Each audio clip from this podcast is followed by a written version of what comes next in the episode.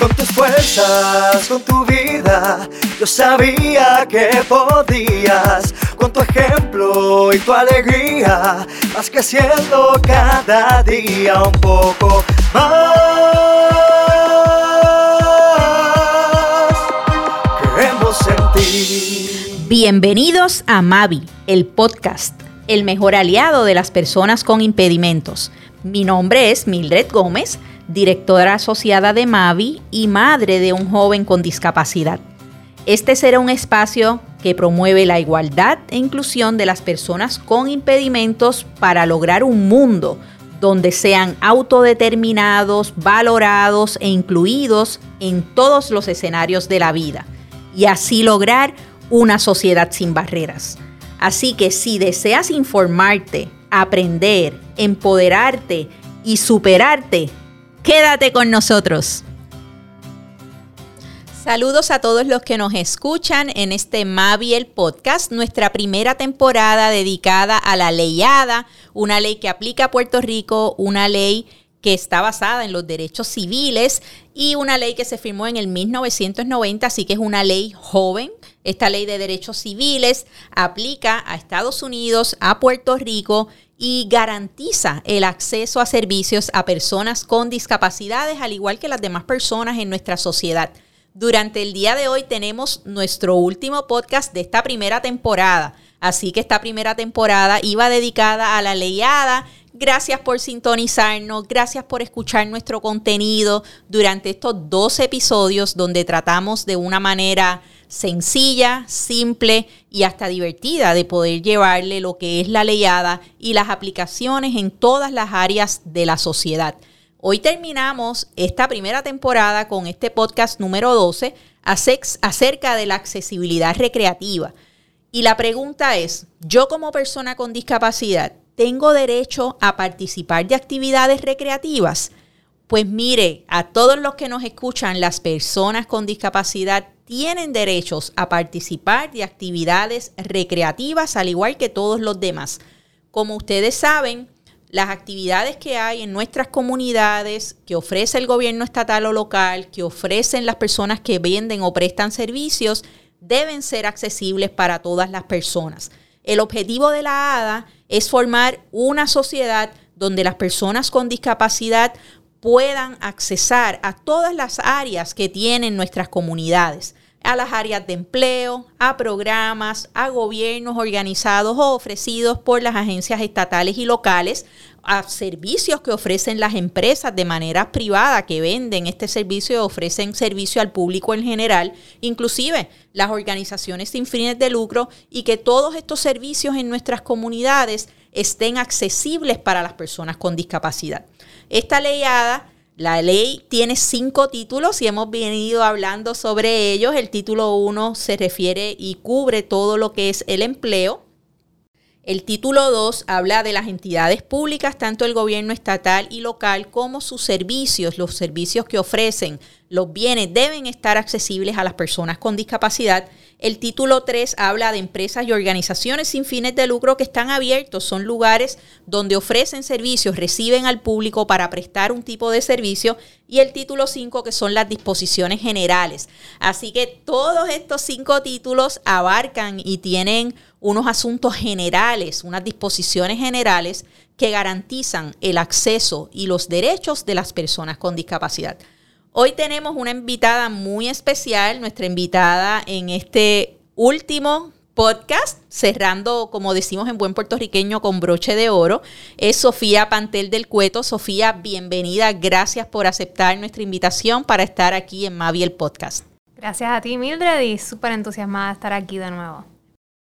Y Sofía es una joven que participa activamente en juntas, aún tiene una organización dedicada a prestar servicios, ¿verdad? Enfocada a las personas con discapacidad y conoce lo que son las barreras y cómo accesar a todos estos servicios recreativos porque es una persona con una vida muy activa y que ha tenido las experiencias de poder comparar ah, en Puerto Rico y fuera de Puerto Rico lo que son las actividades recreativas y cómo poder tener acceso a todos estos asuntos. Es importante mencionar que tenemos la costumbre o nos hemos acostumbrado a pensar que las personas con impedimentos, las personas con discapacidad, son personas que están enfermas.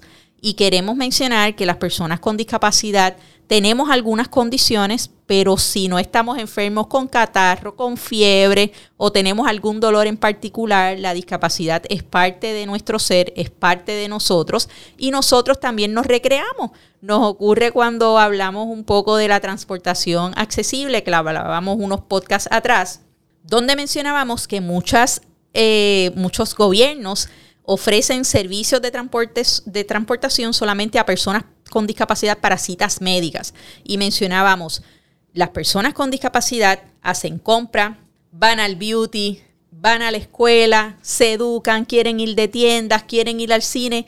Y hoy cerramos diciendo que las personas con discapacidad también quieren hacer actividades recreativas, quieren ir al cine, quieren ir a un concierto, las personas con discapacidad quieren practicar un deporte. Tuvimos un podcast hablando de hablamos de playas accesibles donde Puerto Rico es un destino turístico hermoso en el Caribe porque nuestras playas son hermosas. Esos amigos que nos escuchan y nunca han tenido la oportunidad de venir a Puerto Rico, los invitamos a que vengan a Puerto Rico a disfrutar de nuestras playas y todas las personas con discapacidad tienen derecho a disfrutar todas estas maravillas que hay, todos estos parques, todos estos tipos de recreación, porque son lo que deciden lo que quieren hacer. Así que Sofía, bienvenida nuevamente y queremos que hables un poquito de ti, en qué, dónde participas activamente en esas juntas. Quisiera que me hablaras un poquito de tu organización, dónde te podemos encontrar, a qué te dedica o cuál es la línea, la misión, la, la visión de tu organización y hablar, y hablar después un poquito de esas actividades recreativas que tú como persona con discapacidad realizas y cómo la cobertura de la ADA logra que estos lugares sean accesibles. Gracias, Mildred. Pues tengo el beneficio de ser eh, vicepresidenta de la Junta de Mavi, así es como llego, ¿verdad?, a esta organización tan maravillosa. Em, también pues trabajo con dos otras organizaciones que trabajan con personas con impedimentos, incluyendo la mía propia llamada Abre tus Ojos. Nos pueden encontrar en Facebook y en Twitter bajo Abre tus Ojos PR. Em, y trabajo mayormente con la concienciación. Em, particularmente, pues, concienciación en mi caso con personas con impedimentos visuales. Yo soy una persona ciega, tengo una condición llamada retinitis pigmentosa, eh, la cual he tenido desde la niñez, pero es una condición degenerativa que ha causado que sea cambiante eh, la visión eh, funcional que tengo a través de los años. Y pues por eso he desarrollado muchas actividades, siempre he sido muy desenvuelta en mis ideas, profesiones y todo lo que he querido eh, lograr en la vida. Em, y tuve unos padres y tengo unos padres maravillosos que me apoyan en todo y una pareja maravillosa que me apoya en todo. Em, que siempre pues he visto toda la recreación, todo lo que me disfruto como una parte natural de mi vida, pero definitivamente como algo que hay que buscar la ruta o la vía alternativa para que la pueda disfrutar de la misma forma que mis compañeros que tienen visión y que tienen vista. Así que es algo que yo trabajo mucho ahora, pues buscando experiencias que fomenten, pues que yo las pueda disfrutar con otras personas que no tengan impedimentos, que tengan cualquier otras, eh, ¿verdad? Necesidades o intereses, pero que verdaderamente yo con mi ceguera pueda también disfrutarlas de forma igual. Y eso puede ser desde museos con exhibiciones accesibles hasta conciertos de música, que me encanta ir a escucharlos en vivo, hasta oportunidades de ir a escuchar o ver películas que tienen audiodescripción, que es algo que se habló en otro podcast, ¿verdad? Como la audiodescripción puede describir las cosas visuales que están ocurriendo en pantalla para una persona no vidente. Em, y, pues disfrutar de la vida plenamente, eh, porque me encanta siempre estar haciendo cosas. Y eso es bien interesante y bien importante. Las personas con discapacidad eh, tienen derecho a hacer cosas, como dice bien Sofía, y a disfrutar de todas esas cosas que, que, nos gusta hacer a todos nosotros, que no necesariamente es trabajar y buscar servicios. Y a veces cuando hablamos de la ADA, quizás las personas puedan pensar, pues sí, la ADA cubre que haya accesibilidad, que remoción de barreras, que tú puedas ir a la universidad y tengas los acomodos razonables, también cubre que tú tengas acceso a todo y que el gobierno y el municipio donde tú vives te dé todo. Pero es importante que mencionemos que los accesos de recreación también tienen que ser accesibles. Así que Sofía, me gustaría mencionar esas cositas que te gusta hacer, de cómo, ¿verdad? Has estado viajando, has podido disfrutar aquí en Puerto Rico de cosas accesibles, actividades recreativas accesibles. Nosotros estando en el Caribe tenemos diversidad de actividades que podemos hacer al aire libre. Eh, con mucho pesar le digo a nuestros amigos de Estados Unidos que nosotros tenemos el mismo clima todo el año, así que todo el año es verano. En Puerto Rico no tenemos ese cambia, cambia de, de guardarropa, porque todo el año es verano en Puerto Rico. Aquí usted puede estar en diciembre en la playa y es normal para nosotros aquí en el Caribe. De igual manera, podemos ir a un museo, podemos ir a un concierto. Y me gustaría empezar por los conciertos, ya que mencionas que es algo que haces todo el tiempo. ¿Has ido a conciertos en Puerto Rico, en Estados Unidos, o solamente has tenido la oportunidad de ir aquí? Sí, he tenido el beneficio de ir a conciertos en, varias partes del mundo. Em, y definitivamente que pues todos los entornos de conciertos eh, son diferentes, todos los estadios cuentan con diferentes cosas eh, y particularmente, ¿verdad? Vamos a decir, un impedimento visual no necesariamente presenta eh, los retos que uno pensaría en un concierto o un establecimiento de concierto, pero sí presenta algunos retos como cómo llego a el sitio del concierto, si hay una área designada para yo poder hacer la fila. En mi caso, pues yo trabajo con un perro guía eh, pues mi perra guía no me acompaña siempre en los conciertos porque es un sitio normalmente con mucho volumen y no quiero exponerla a eso, o a veces no voy con ella y utilizo mi bastón. Em, pues cómo voy a navegar a los sitios y cómo voy a encontrar mi asiento, pero luego de eso, pues cómo puedo disfrutar el concierto y cómo aprovecho esa oportunidad.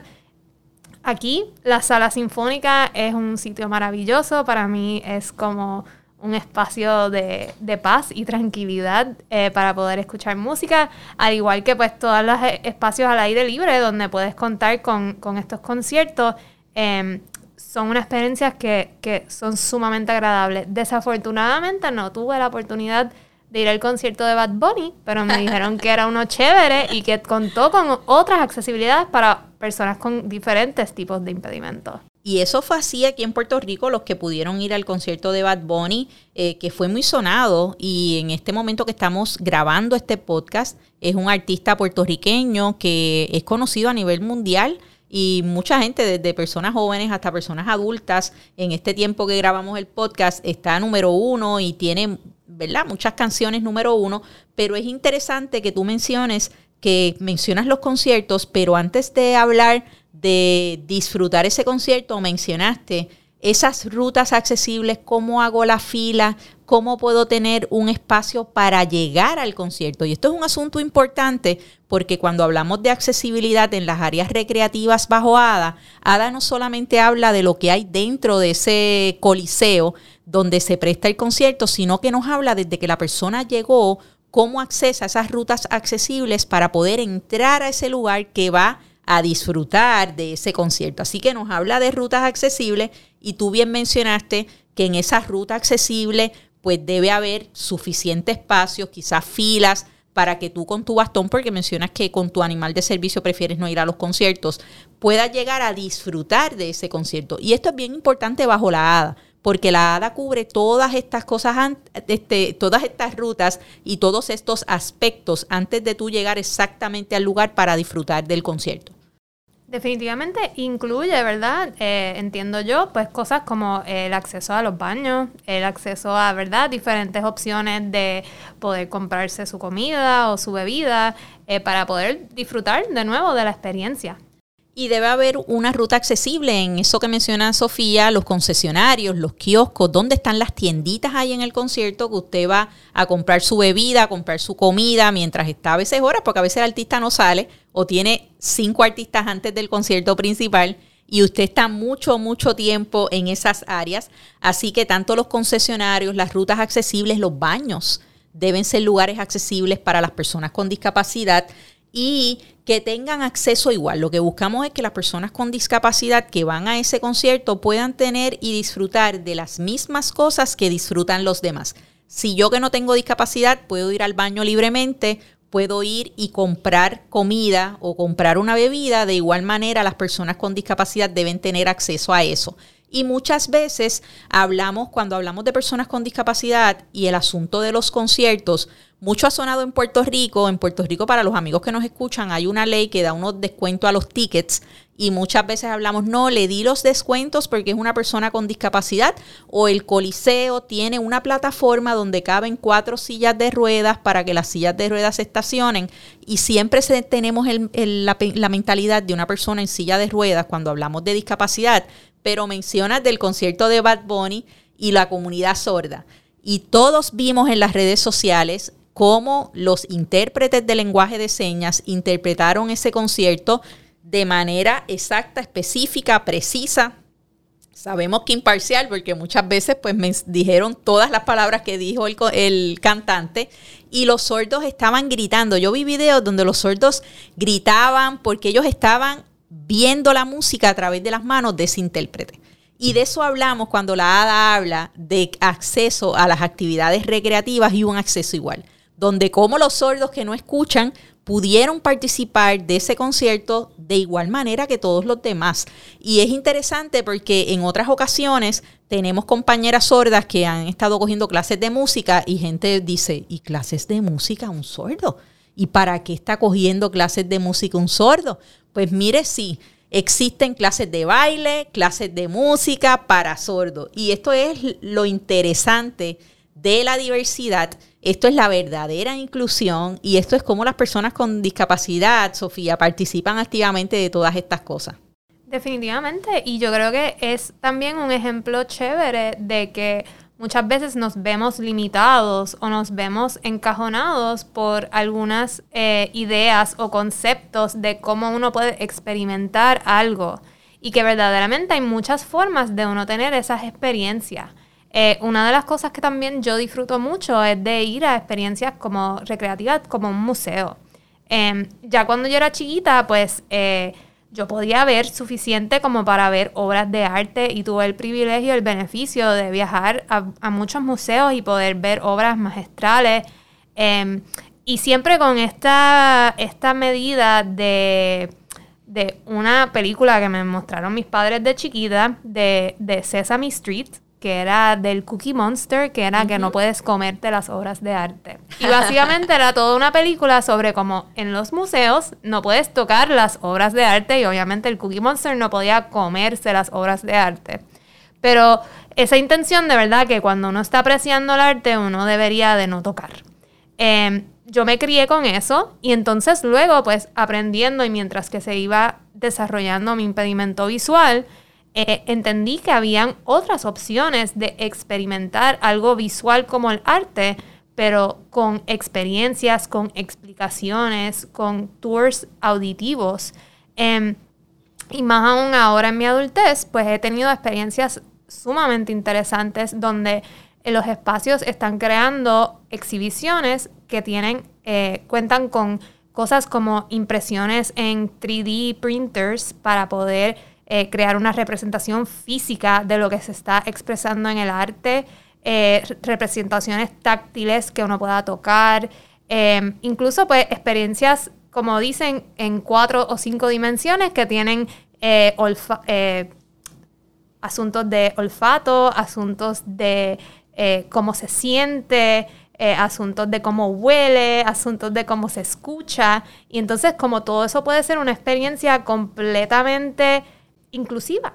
Inclusiva, para cualquier persona, eh, interesante para cualquier persona. Eh, voy con mi pareja que eh, no es una persona con impedimento, pero que verdaderamente disfruta de estas experiencias de igual forma porque, ¿verdad? Reluce todas las opciones que uno tiene para experimentar cualquier tipo de experiencia.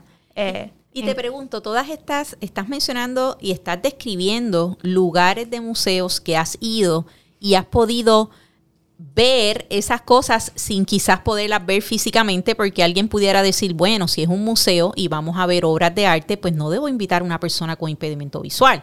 Esas experiencias que has tenido de tocar y como bien mencionabas ahorita del Cookie Monster, que no se coma las, las obras de arte, le decimos a los nenes, mira con los ojos, ¿verdad? Toca con los ojos y mira con las manos diciéndole a los niños chiquitos, eso es una expresión bien boricua, bien puertorriqueña, de que si vas a, una, a un museo no puedes tocar nada porque todo lo tienes que ver. Esas experiencias fueron aquí, han sido aquí en Puerto Rico, fuera. Algunas fueron recientes. Sí, algunas fueron aquí recientes. Eh, muchas fueron afuera, especialmente en Estados Unidos. Yo vivía en Nueva York. Eh, muchos de los museos allí contaban con em, opciones o alternativas de accesibilidad para sus eh, obras de artes. y en Europa hay muchos museos que entonces cuentan con estas opciones táctiles, pero en ciertas etapas, ¿verdad? Aquí no estamos para decir que vayan a los museos y toquen todo. es importante que ellos designan cuáles, los museos mismos designan cuáles son las obras o cosas que son aptas para tocar, que son creadas para estos espacios.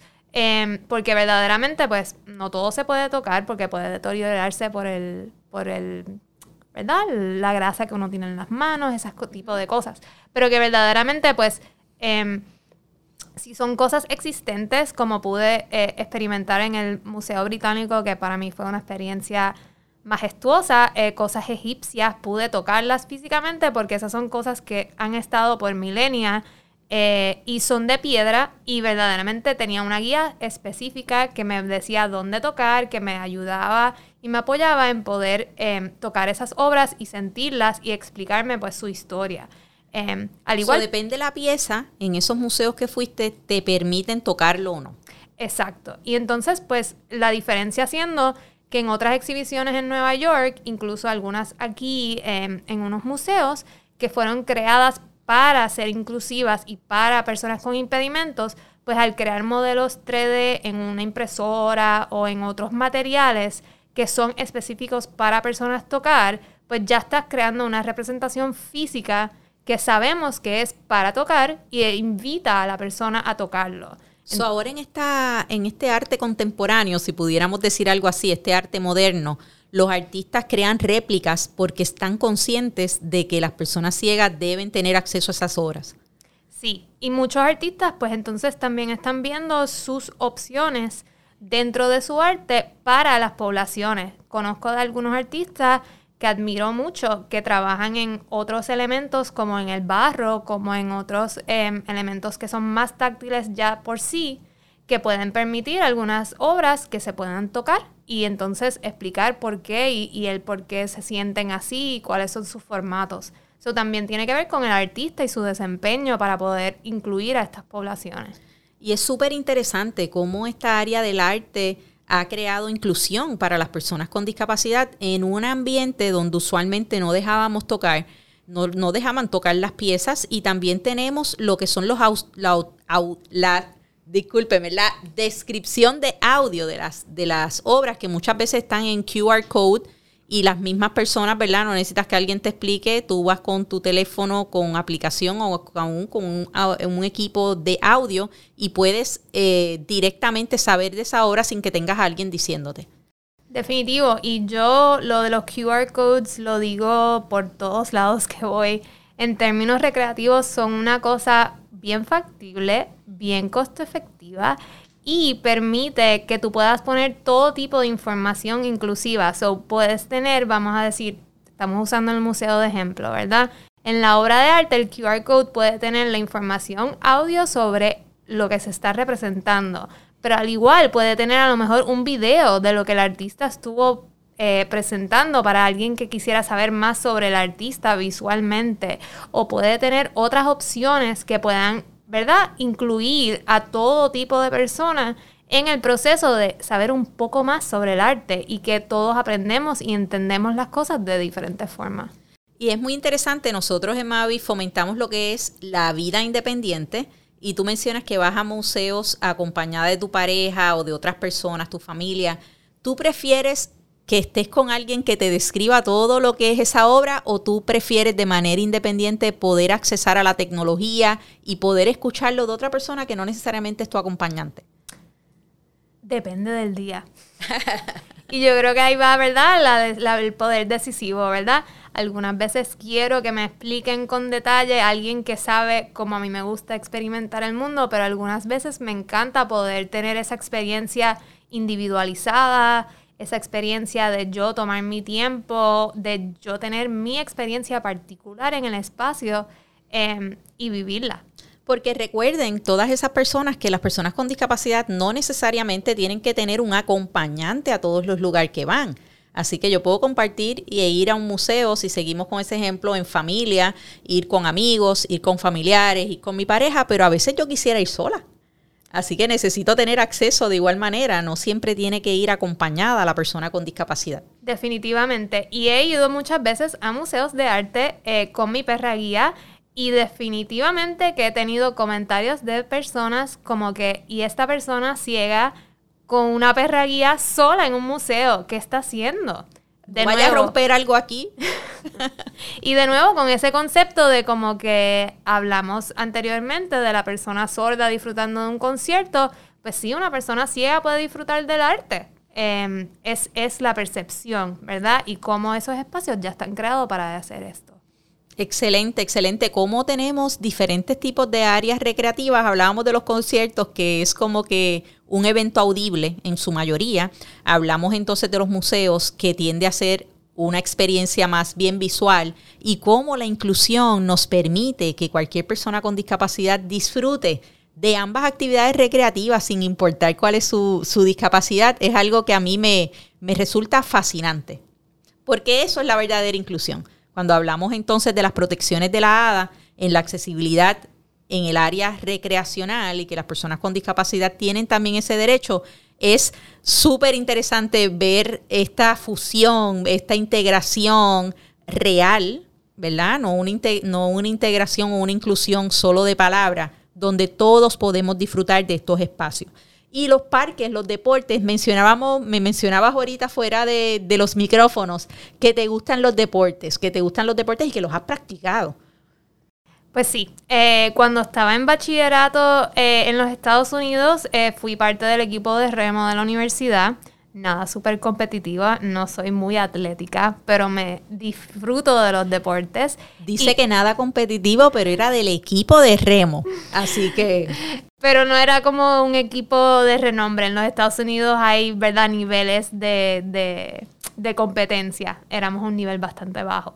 Pero me lo disfrutaba mucho porque, y lo identifiqué como un deporte accesible para mí, porque en el caso del remo, pues es no visual. Em, hay una persona que se sienta en el frente del bote, eh, no sé cuál es el término en español, en inglés se llama el coxswain, que se sienta ahí al frente y ellos están encargados de decir eh, remen más a la derecha, remen más a la izquierda, eh, pongan más fuerza y también tienen unos hilitos que controlan el bote. Em, pero con verdaderamente el resto del equipo no está viendo hacia dónde vamos, estamos de espaldas y estamos remando. Y pues así lo utilicé como un deporte que yo podía eh, utilizarlo sin, sin, sin ver em, y, y, disfrutarlo, ¿verdad? De una forma plena. Y eh, eso me resultó súper, súper brillante porque en Puerto Rico tenemos el concepto, le hacemos el llamado a todas esas personas que son de recreación y deportes, todos esos profesores de, educación física, que muchas veces cuando hablamos de una persona con impedimentos visuales, mi experiencia trabajando con personas con discapacidad es que pensamos rápido en bocha, pensamos rápido en bolas que tengan quizás un cascabel, pensamos quizás en algunos deportes específicos, pero cuando hablábamos sobre este particular me resultó súper interesante que somos una isla rodeada de agua, cómo no, yo misma no me había, no, no era consciente de que este deporte no necesito ver porque estoy de espalda y cómo con un guía yo puedo disfrutar y ahí pudiéramos hasta integrar lo que es la playa, lo que son los lagos en Puerto Rico, que es otro tipo de, de deporte acuático, con un deporte activo. Definitivamente, y yo por ejemplo, ¿verdad? Eh, no el exterior, pero pues disfruto de hacer eh, spinning, eh, cycling con la bicicleta estática, porque también es un deporte donde yo puedo estar en, en un sitio estático segura, em, pero todos los comandos son audio, entonces pues la instructora o el instructor pues dan todos los comandos y yo puedo seguirlo a mi ritmo en mi bicicleta. Y eh. recordando que un, país, una isla tropical, vamos a tener días de lluvia que no vamos a poder salir outdoor para hacer ejercicio. Exacto. Y eso particularmente pues se resaltó en la pandemia. en la pandemia, sí. Qué bueno que traes ese punto. Como en la pandemia quizás ese tipo de, de recreación, aunque había muchas cosas cerradas, las personas pudieron mantenerse de manera activa practicando deporte. Y eso, ajá. y eso es algo que en los espacios verdaderamente como los parques em, hacen falta, ¿verdad? Esas, esas vías para uno poder también estirarse, estirar las piernas. Yo verdaderamente no soy súper atleta, pero sí soy una persona activa y necesito pasear a mi perra. Y durante la pandemia se me hacía retante el que no podía, pues, en un área urbana tener tantas vías de, caminar pero que podía entonces ir a un parque y dar una vuelta y sentir ese, ese contacto con la naturaleza, ese despojo de estar al exterior, sentir la brisa y poder pues ejercitarme a mí y a mi perra guía. Y el concepto de parques en Puerto Rico, eh, cuando lo comparamos con el concepto de parques en Estados Unidos, es un poco diferente. Sabemos que en el área de San Juan tenemos muchas áreas de parques, tanto en el viejo San Juan, que hay varios parques también, y en áreas aledañas, pero sí tenemos municipios que podemos tener un parque en las urbanizaciones, pero no hemos llegado a ese concepto o a esa igualdad del concepto de parques en Estados Unidos, donde hay parques en todos lados, donde voy y como, me siento en una mesita, este, puedo hacer picnic, hago mis cumpleaños allí. Hay parques en todos lados cuán importante es este asunto de los parques, porque sí tenemos una agencia que trabaja con esto, en fomentar en Puerto Rico, porque tenemos muchas áreas verdes que quizás no se hace nada, o áreas muy estructuradas que requerirían o necesitarían un área verde. ¿Cómo podemos crear lugares y parques accesibles en nuestras comunidades y que estos sean más? Yo creo que siempre es importante, yo veo los parques similares a las playas. ¿verdad? Que es importante fomentar el conocimiento de cómo llegar, el que hayan espacios dentro y facilidades dentro de esos parques para poder saber dónde están, eh, eh, por ejemplo, los baños. Em, pero al igual, pues entender que estos espacios son espacios que tenemos que proteger y cuidar y que estamos allí y que estamos protegiéndolos y que recogemos, ¿verdad? Esa cultura de poder ir a un sitio, pero también si llevamos el picnic, recogemos todo lo que llevamos con el picnic y nos aseguramos de mantener esos parques eh, de forma saludable. Esa conciencia es algo importante que yo creo que hace el espacio accesible, pero hace también la oportunidad para que los municipios eh, permitan y vean que estos parques son espacios viables para todos y espacios de comunidad, porque los cuidamos entre todos. Excelente. Y le acordamos a todas las personas que nos escuchan sobre este tema de recreación accesible que la recreación para las personas con discapacidad no es solo que sea algo que a mí me gusta hacer, que sea agradable de hacer o que por mi discapacidad lo puedo hacer. Recordemos que existen unos requisitos, unas reglamentaciones bajo la ADA para igualdad o hacer estos lugares accesibles. Muchas veces no los podemos disfrutar porque no son accesibles. Quizás yo puedo disfrutar o meterme en la playa, pero no todas las playas son accesibles. Así que recuerden que desde que llego al lugar y voy a accesar al lugar, lo que es la ruta accesible, lo que son los baños, lo que son los lugares de venta, todo, todo lo que, lo que lo que está alrededor de esa actividad que yo voy a utilizar debe ser accesible, como entonces las plataformas o los elevadores para que las personas que utilicen silla de rueda puedan entrar entonces a piscina. Así que Sofía nos ha dado ejemplos aquí súper maravillosos de diferentes áreas, cómo puedo disfrutar de conciertos, de museos y cómo puedo disfrutar también de playas y de sitios recreativos como parques como persona con discapacidad, ¿qué mensaje le llevarías en este caso que hablamos de recreación accesible, Departamento de Recreación y Deportes a nivel local eh, y estatal en Puerto Rico para crear lugares más accesibles para personas con discapacidad? Yo creo que el mensaje que traería es el concienciar, el que em, las personas que estén, ¿verdad?, llamado a estas personas en, en estos departamentos a incluir a las personas, a crear actividades que sean inclusivas para todas personas, porque al igual pues se crean a veces actividades para la población con impedimentos, pero no son actividades que se mezclan. Y yo creo que esto es algo que se habló en un podcast anterior sobre cómo, ¿verdad?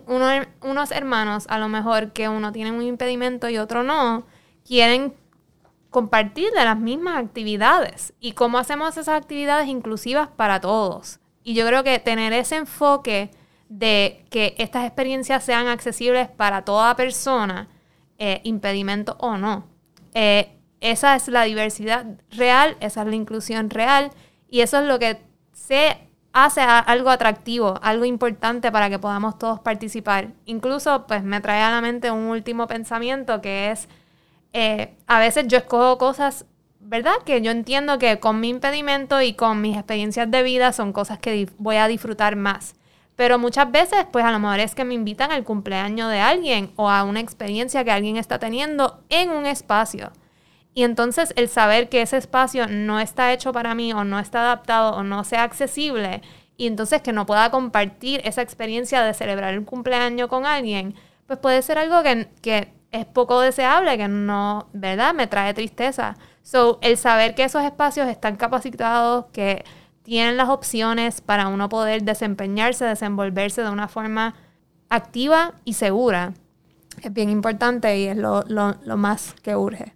Así que pudiéramos concluir, Sofía, diciendo que gracias a la ADA hoy tenemos acceso a la verdadera inclusión y animando y haciendo un llamado a todas esas personas que están allí, que están cubiertas bajo la ADA, ya sea el gobierno estatal, el gobierno local, ya sea personas que ofrecen servicios, trabajemos juntos para poder lograr la verdadera inclusión. Y la ADA nos da las protecciones que necesitamos para la inclusión, el acceso igual y una palabra bien importante para el no discrimen.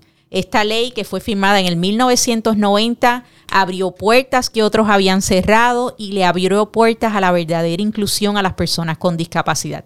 No limitemos a las personas con discapacidad de disfrutar todas las riquezas, los recursos naturales, todos los accesos y los bienes que tenemos en nuestras comunidades y trabajemos para que todos podamos disfrutar de una manera igualitaria, sin discrimen de todo lo que tenemos a nuestro alrededor. Así que ese es nuestro llamado. Le damos nuevamente gracias a todos ustedes por escuchar esta primera temporada de Mavi el podcast. Escuchen y recuerden que si este contenido les resulta interesante, no olviden compartirlo, denos like y si usted tiene algún tema en particular que le gustaría que trabajemos en nuestra segunda temporada, que estamos trabajando para ella, escríbanos a podcastmavi.gmail.com. Le hacemos un llamado adicional. Si usted tiene alguna pregunta relacionada con la ADA, llámenos, llame a Mavi al 787-758-7901 y si usted quiere tener más información de manera sencilla sobre lo que es la ADA, recuerde que Mavi es el único afiliado en Puerto Rico del Centro de la ADA del Noreste. Puede accesar a www.northeastada.org. Gracias por escucharnos y trabajemos por la verdadera inclusión. Si encuentras interesante nuestro contenido, recuerda compartirlo. Suscríbete desde tu plataforma favorita y déjanos tus 5 estrellas en iTunes. Síguenos en nuestras redes sociales y comunícate con nosotros a nuestro email podcastmavi.gmail.com. Y recuerda que al igual que Mavi, tú también puedes ser aliado de las personas con impedimentos para lograr la verdadera inclusión.